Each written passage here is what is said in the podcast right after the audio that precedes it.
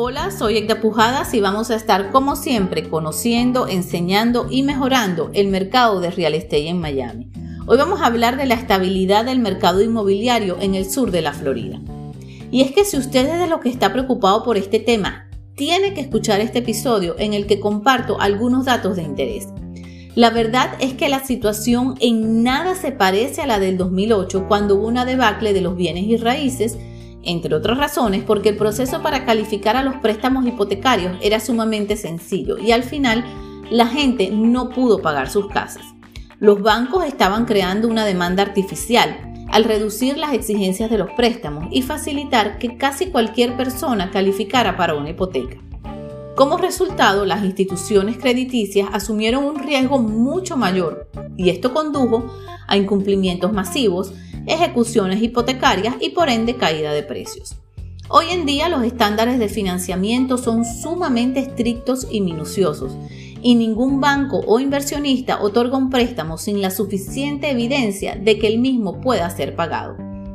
El número de créditos aprobados ha disminuido en más de 700% en comparación con el año 2008 y como resultado de esto, las personas que adquieren una hipoteca están en condiciones reales de pagar las mensualidades de la deuda y el número de ejecuciones o foreclosures ha mermado significativamente.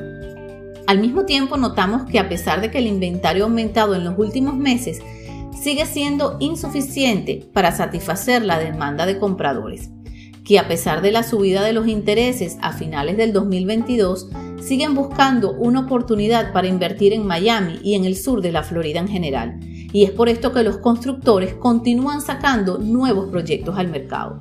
Ciertamente, esta alza de los intereses generó una disminución de los compradores que ya no calificaban para un préstamo. Pero esto no hizo que bajara el precio de las propiedades, solo logró que aumentara a un ritmo menos acelerado creando un mercado más estable. A esto se le suma que la plusvalía o equity que han tenido los bienes inmuebles supera en algunos casos el 53%, colocando a los dueños de propiedades en una posición sumamente cómoda a nivel financiero. En general, a pesar de los desafíos planteados por el aumento de las tasas hipotecarias, el mercado inmobiliario de Florida sigue siendo resistente y no hay signos de que pueda debilitarse. De hecho, el estado del sol ha tenido algunas de las tasas de apreciación de viviendas más fuertes de Estados Unidos durante la última década. Así lo demuestra un estudio realizado por Neighborhood Scout, sitio web dedicado al análisis de los vecindarios y ciudades de Estados Unidos, según el cual en los últimos 10 años los bienes raíces en Florida aumentaron en más del 282%, lo que equivale a una tasa anual de apreciación de la vivienda del 6.14%. Así que si usted tiene una propiedad en nuestro estado, pues lo felicito.